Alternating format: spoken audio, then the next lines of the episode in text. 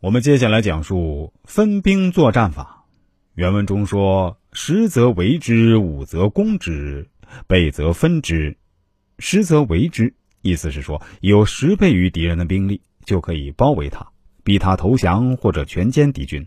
守的人能以一当十，攻的人当然至少要以十攻一了。”杜牧解释说：“围是四面垒合，不仅是要战胜敌人，而且不能让他逃跑。”凡四面围合，必距敌城稍远，占地既广，守备严密。所以，如果兵不够多，就有缺漏。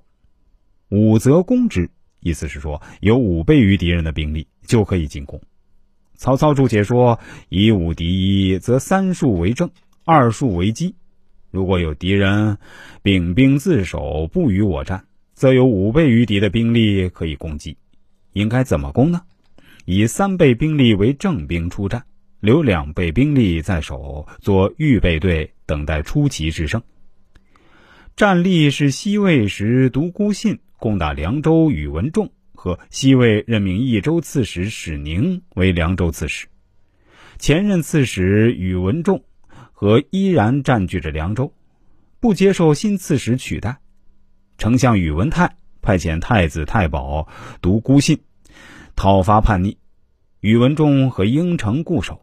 独孤信派遣将领们在夜晚以冲梯攻打城的东北角，自己统帅壮士袭击城的西南角。黎明时分，攻克了凉州城，擒获了宇文仲。倍则分之，如果兵力是敌人的两倍，则优势还不够大，还要想办法让敌人再分兵。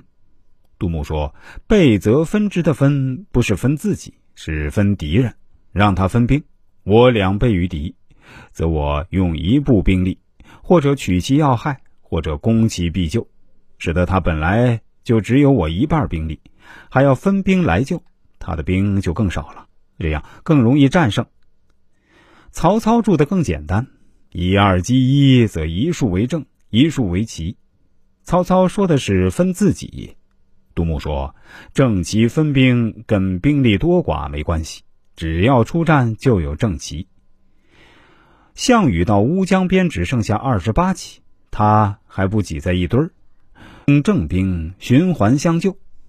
杜牧说的没错，倍则分之是为了分割敌人，但要敌人分，首先要自己分。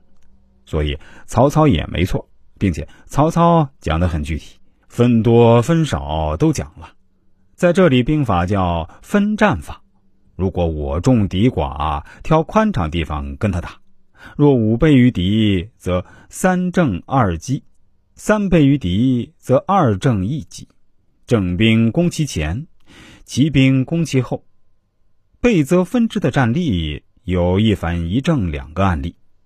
反例是淝水之战的苻坚，他是分兵而败。苻坚以八十万对战谢玄的八万，十倍兵力。但他没有分兵，全挤在一堆儿，被晋军一冲击，稀里糊涂就兵败如山倒了。正面案例呢是王僧辩讨侯景于张公州，分而胜之。良将陈霸先和王僧辩讨侯景，列军于张公州，两军高旗巨舰，截江蔽空，城潮顺流。侯景望之不悦道。两军士气如此高昂，要先挫挫他们的锐气，率铁骑万人鸣鼓向前冲。